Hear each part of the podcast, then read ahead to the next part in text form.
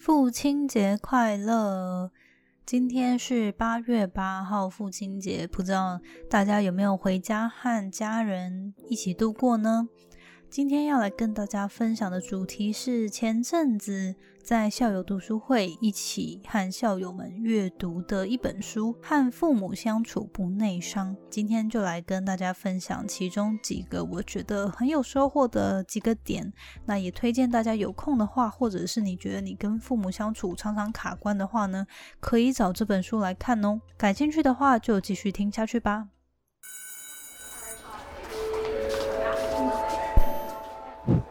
Hello Hello，我是 Janet。你的人生还没有下课，因为我将在这里跟你分享那些学校没教的事。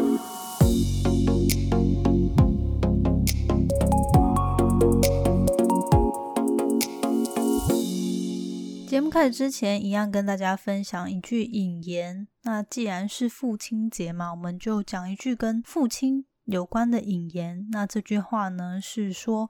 Fathering is not something perfect men do, but something that perfects the man. Fathering is not something perfect men do, but something that perfects the man. 好，那这句话呢，我自己的翻译就是说，父爱吧，或者是说，懂得做父亲这件事，不是一个完美的男人才能做到的事，而是呢。透过做这件事情，他会 perfect the man，就是他会完美这个男人，或者是完整这个男人。好，所以就是说，父爱呢，或懂得怎么样去当一个父亲这件事情呢，不是一个天生完美的人才知道怎么做或是会做的事情，而是透过学习做这件事情，学习怎么样去当一个父亲。才完整或是完美一个男人，这句话呢，就是说的很好。那不知道大家各自对于自己，就是自己跟父亲的关系是如何？多多少少大家可能过去听我分享过，我自己父母是从小离婚嘛，那我是妈妈那边带大，跟爸爸那边的亲人其实都很好，但是跟爸爸，因为他在我小时候他就都在中国或是印度啊，就是各国做生意，所以他其实。比较少在台湾，那我跟他的关系就比较少有机会接触啊，跟呃累积一些回忆这样，所以其实跟他的关系就算是比较没有太多的印象，那就比较生疏这样。在这一两年，就希望说，诶，可以逐渐的跟他累积更多的关系，然后累积更多我们两个现在的一些回忆这样。那我想，其实每个人对于自己的父亲都有不一样的。界定跟想象，然后可能你们也有现在的相处模式。或许这样的相处模式对于有些人、有些人来说，你们可能从小到大都很幸运，跟你的爸爸从小到大都关系的算是很紧密、很要好，那真的是很祝福你们。那如果说有些人，嗯，可能从小算是跟父亲的关系都蛮好，但是随着自己长大，然后。渐行渐远的话呢，或者是因为一些事件彼此误会而渐行渐远的话，我觉得也可以用这句话提醒自己。其实不管是父亲还是母亲，父母他们都是第一次做父母，所以我们身为小孩的，对于父母都一定会有一个完美的想象，觉得他们应该要怎么样。应该要知道，应该要，嗯，怎么样完美的解决一些事情，或者是说，一定要跟圣人一样的有无限的包容性。但是父母他们一定会有他们自己人生的一些关卡跟挫折，跟他们可能不知道该怎么面对的时候。那身为小孩的我们，尤其我们又在听自我成长的节目，我们也要更有智慧的去知道说。其实人都不是完美的，就算是父母，他们也不是完美的。那现在的我们能做些什么？尽管我们跟父母的关系不如自己渴望那样的美好或者是完美，但是我们现在可以做出什么，让我们的关系至少比以前来的更好？这是我觉得是最重要的一件事。好，所以今天跟大家分享这句话，希望呢大家就是在这个特殊的节日，其实我觉得。节日存在的意义就是还蛮有价值的，就会提醒我们去做一些反思，然后去做一些行为上面的调整跟改变。所以还蛮鼓励大家，就算很久没有跟自己的父母联络，尤其是爸爸，可能有些人常常会觉得很难跟他开口说一些心事啊，或者说分享一些近期的事情，也。别忘了，就是其实我觉得父母都是深爱我们的。爸爸可能就是比较不善于 表达自己的心情或言辞的话呢，自己我们身为小孩也要多包容他们，然后自己先主动跨出那一步，跟他们做出一些连接。好，那所以今天就跟大家分享这句话。那。进入今天的主题呢，想跟大家分享一本书。那这个其实也是在七月的时候校友读书会我们谈到的一本书。这本书其实它是一个由一个日本作家保坂龙，他是一个精神科医生，然后他去做的一个分享。那因为他自己本身就是一个三明治世代，就是自己有自己的家庭，然后但是上网上呢，自己的父母也还在，可能常常就是会被夹在中间的这种三明治世。像我自己本身自己还没有组家庭嘛，那可能有一些呃听众也还算都蛮年轻的，可能都还没有到自主家庭这个阶段。但是我觉得未来我们一定会进到那样的角色，就是一定自己往下有自己要照顾的妻小，然后或是自己的家庭，那往上就是还还是有自己或者是另一半的父母亲，甚至有阿公阿妈、外公外婆。需要照顾，需要沟通。他这本书呢，就是透过五大章节，然后分享七十个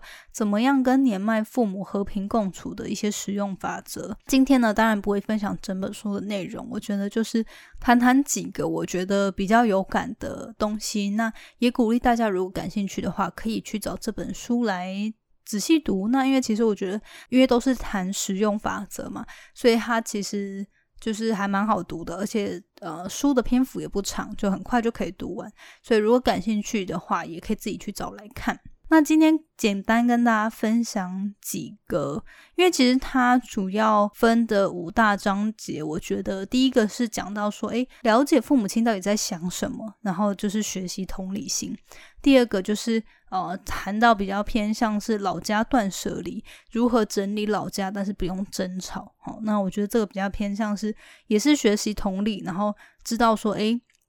透过耐心跟沟通，你们可以在整理老家，因为可能很多人的父母亲家里或老家阿公阿妈家里是非常多处理不掉的杂物，大家多多少少可能都需要面对这样的过程，就是帮助老家去做断舍离。那可以透过这章节去了解说，诶，怎么样化解不必要的误解，然后怎么样一起把老家整理干净。好，第三个章节讲的比较多，就是财务和遗产的关系。那怎么样去和父母做一些沟通，跟事前的规划跟准备？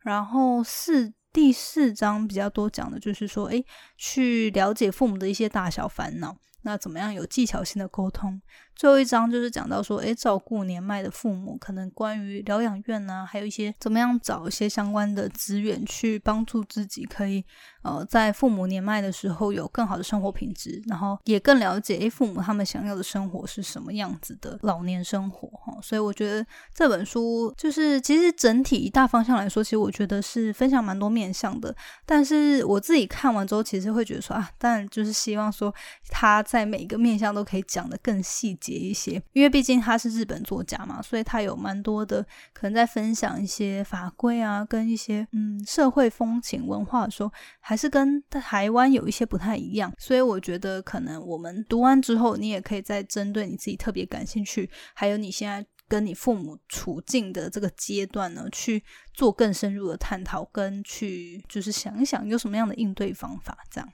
今天想跟大家分享比较偏向是我自己。现在这个阶段，因为可能我现在的父母他们就是五六十岁、五十几、六十几岁啦，身体还算是 OK，就是没有太大的问题，就是他们自己都上下班啊，然后就是生活饮食这些都没有什么大问题。那我觉得我自己面对到跟父母相处的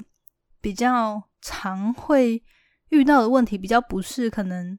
养育他们。这种问题，或者也不是财务上面的问题，而是比较偏向是说，哎，呃，可能在对话上有时候不知道讲什么，那或者是说在彼此沟通观念上会觉得彼此无法理解对方。所以我今天分享会比较偏向是这这本书第一章节，就是理解父母亲想法的这个篇幅。这样好，那第一个就是说，不要因为父母年纪大就把他们套入一定的框架。好，就是可能这个的意思就是说，常常我们会觉得说啊，好像每次跟父母沟通，就觉得他们顽固不明，就是好像说什么都就是无法认同我们，或者是说他们好像都不理解我们，然后他们就是自顾自的有他们自己的想法什么的，就。只是因为他们年纪大，就直接觉得他们是怎么样这样。他这边作者就有建议说，我们要学习同理跟换位思考，试图去更加的透过沟通了解他们真正的想法。那如果说有时候你真的没有办法换位，因为有时候是因为自己的亲父母嘛，就会觉得说怎么会不理解呢？怎么没有办法知道我到底在想什么呢？就是为什么这么坚持己见之类的。但是他说，如果你把你的父母看成就是同一个事件，你想象你是跟你的上司去讨论同一件事情，你是不是就比较会懂得不会意气用事，或比较不会用情绪化的方式去沟通，而是会比较去思考，诶，那对方到底想说什么，对方的理由是什么？这样，那就比较会愿意去沟通，找方法。那但是因为呃我们的父母毕竟不是自己的上司嘛，所以一定还是会比较有情绪化的状态。可是呢，就是我觉得他这个方法是蛮好的，就可能有些时候，比如说你建议父母亲去做一些改变，然后可能不管是饮食上啊，或他们做事上面啊，或者说他们对一些事情的观点看法等等，如果说你要说服。同样差不多年纪的上司，你会用你现在对他、对你父母讲话的方式去沟通吗？对，所以我觉得这个就还蛮值得去思考。因为有些时候，我不知道大家会不会这样，但是就是对于我们自己越亲近的人，我们可能越越容易少了那种对对方的尊重，或者是对对方应该有的耐心跟理解，然后就会觉得说，可能就这么亲近了，为什么还会做出这些事情之类的？那我觉得。对于长辈，我们还是应该有一定程度的敬重、尊重，然后透过好的沟通去告诉他们我们的想法是什么，那也去理解他们的想法是什么。不要只是因为他们年纪大就觉得人家是顽固或不变通，然后就不做沟通。所以我觉得这部分就是呃还蛮有感的，因为当我们自己觉得对方可以沟通，而不是一昧的就觉得啊，反正你就是固执啊，你听就不懂得听我，然后上次怎样怎样呢，还不是就是。就攻北天！就如果你是用这样的心情的话，那他就一定更想要攻北天，他就一定更不想要理你。但是如果你是把他看待成就是你很尊重他的想法，然后你也想要真心了解他的想法，那对方也比较容易去敞开。好，然后第二个呢，就是我觉得有一个我还蛮有感的，他就是讲到说，老人家有一些人会个性突然变得很急躁，是因为他不希望给人家添麻烦。然后他说，尤其是他年轻的时候，可能就是比较慢条斯理，然后很做事有自己节奏的人，反而年纪大了会容易变得更急躁。然后就会有很多人觉得，诶，为什么自己父母个性差异变这么多？然后就也会觉得说，啊，父母急躁就会变成说彼此相处起来也关系变得更紧绷嘛。那我觉得他这边讲这个也是。蛮好的，他就说，因为其实父母他们年纪大了，他可能行动不便啊，或者是说他自己就是不管是身体上面的不舒适，还是说呃心理上面还是怎么样，他就是会知道自己需要花比较多时间去做原本比较少时间就能做到的事情，所以他就会希望说哦，提早去做一些事情，比如说。你们约定在一个地方要一起逛街或一起吃饭，那他知道他自己会比较慢嘛，所以他可能就提早去做这些事情。别人也是准时到，但是因为他提早，他就变成他还是在那边等别人，所以就会变成呃，大家都会有点不耐烦的感觉。那我觉得这边的话，其实作者也有建议说，其实就尽量给老人家一些便利，比如说如果你知道老人家他行动不方便，你就不要跟他约在外面，就。尽量就是，比如说去他家接他，然后让他就是准备好，然后你到时候他出门就出来就好，不用让老人家还要去到一个就是人生地不熟的地方等你。然后可能如果天气又很热啊什么的，那他还要在那边等你，他对那个地方又不熟，那可能视力又不好，然后行动又很慢之类的，那就你也不知道会发生什么事，就会变成可能这中间会有更多的变因，让彼此的那个情绪更不好。这样，我觉得这部分也是要。我们更加去谅解的部分，就是如果说反思的话，因为这本书常常也去就是提到同样的例子，就是反过来想，父母以前照顾我们是小孩子的时候，就不会觉得说，哎，你是小孩子，你是小 baby 的时候，你可不可以快一点，或者是你可不可以理解我在说什么？好，等等的。但是现在父母可能身体的状况上来说，有点跟我们角色互换了，但是我们却理所当然的，就是会觉得说，哎，他们应该还是要保有一定的状态，或一定的智慧，或一定的反应能力，可是却少了对他们的耐心。所以这部分呢，其实也是要更加的体贴一些吧。那知道说，诶，如果父母他们在不管是行动上面啊，还是说反应上面，都变得比较需要一些更有耐心、更多时间去准备一件事情，或准备出门啊等等，那我们就尽量把时间都拉宽裕一点，那不要让大家就是赶来赶去的，彼此都可以在一个舒服的状态去相处。好。然后我觉得最后也跟大家分享两个，就是一个是，呃，即使年纪大，也应该让他们保有尝鲜跟挑战的精神，想做任何事，几岁都不迟。像我就是过去没有发生过的时候，就觉得，嗯，这很正常啊，没有什么好局限彼此的嘛。反正如果父母没有什么，就是可能真的财务的压力或什么安全性压力的话，我觉得他们想做什么，其实我我觉得。我都没有什么太大的想法，这样。但是呢，就直到前阵子，就是大概去年吧，就是反正我刚回来台湾的时候，然后那时候，反正我爸，我爸就是有想要去去再念一个学位，这样，因为他自己之前是没有大学毕业嘛，那他就希望自己可以有一个大学的学位，所以他那时候就想要去取得这个学位。我妈妈就偶尔就是会在旁边念，都已经几岁的人，就是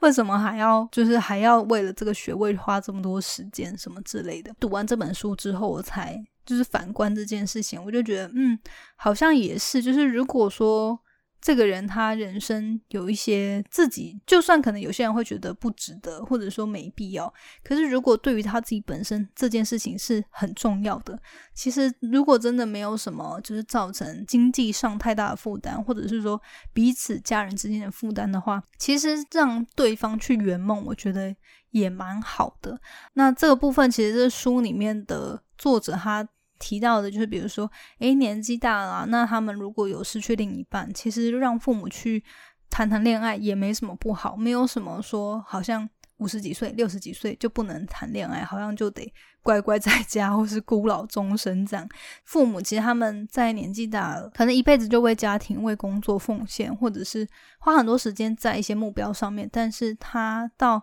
一定程度、一定年纪之后，他也会有一些。他想要弥补他过去没有体验的事情或没有做过的事情，那其实就是身为孩子的人，呃，或许有些父母他们就比较自顾自的会自己做些决定嘛。那但是有一些父母他们会是因为孩子不支持而就不敢做一些尝试，所以我觉得如果说。嗯，你家里有父母，就是可能他们自己，比如说他们想去上课啊，他们想要去出国啊，想要去做一些事情，我也不知道，反正有一些想要尝鲜、想要挑战的事情，或者是他们想要去登山啊 之类的。我觉得就是适时的，我们当然要去确保说，哎，这件事情不会伤害到他，然后不会在财务上或者是生活上造成负担。但是我觉得除此之外，如果父母他们有一些想要尝试的事情，真的没有什么年龄的限制。尤其我们也常常看到国外很多外国人，他们会年老的时候还挑战很多事情嘛，真的就是没有什么不可能的。那我们身为孩子的，也要更加的包容一一些，然后就是多去支持自己的父母。最后一点就是说，讲到说，诶，可以教父母去多使用三 C 和行事力，帮助他们过得更充实。那我想，我们这辈的父母，如果现在，比如说你自己的父母是五六五十几岁，甚至六十几岁，我想对于用手机应该不是很陌生啦。那但是如果说，呃，就是他们真的很不会用的话，但是其实手边有，只是他都没有在用。其实我觉得是真的可以。多花点时间去教他们怎么使用，有些时候可能就算是教他们玩一些游戏啊，或者是说，诶，怎么样去跟他自己的好朋友，比如说脸用脸书做连接啊之类的，其实我都觉得，因为毕竟我们身为孩子，我们有工作要忙。可是如果有一些父母，他们现在可能半退休甚至退休的状态，他可能日常生活真的是蛮无聊的话。那透过三 C 可以娱乐他自己，或者说可以跟他的朋友、过去的同事等等去做连接的话，其实也是一个很很好的方法。教他们使用可能社群平台，或者是说，诶，教他们怎么样去拍照、录影，然后剪辑，做一些简简单的剪辑等等。其实我觉得都可以帮助他们透过现在很方便的这些科技产品去充实的，就是生活中有一些其他的兴趣可以做培养，这样。对，因为像像我妈，她自己就嗯很会用那种智慧型电视啊、手机之类，就是她那个，比如说像就是我妈家的电视，她都是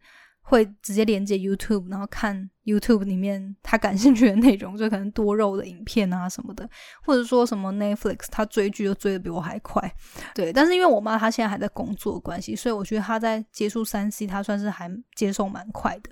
那可是像他常常，我觉得他会看一些。YouTube 影片是一些，就比如说中国的一些地方妈妈，然后 地方妈妈他们平常录的一些那种拾花弄草的 Vlog 影片。那我觉得其实像那种真的，比如说现在透过几个 App，他很快就可以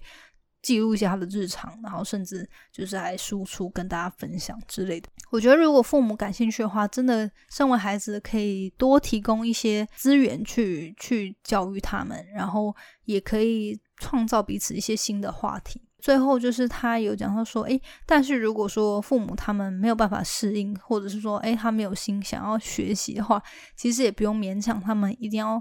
尝试一些新的科技啊，或技术啊，或产品。因为有些时候我们就是一片好心，觉得说，诶，这些东西可能这个最新的电磁炉或最新的这什么什么煮水器、气炸锅。超级好用的，然后就买给父母。可是其实后来就发现，他还是用最传统那种烤面包机或是小烤箱之类的。所以我觉得有些时候，毕竟年纪大，就比较没有办法适应改变，或者是说不想要去学习一些新的界面啊，跟使用方法。可以尝试几次去教育他们，但是如果他们真的还是觉得不好用，还是比较习惯原本的方法，那其实也不用勉强他们。重点是他们要这些东西是可以帮助他。生活提升，而不是造成更多的负担，然后反正还反而还造成不便的，所以我觉得这部分也是一个蛮好可以去参考的。在送礼部分啊，可以去参考。如果你要送父母，就是或者是长辈礼物，可以送一些是比他实际年龄轻十到二十岁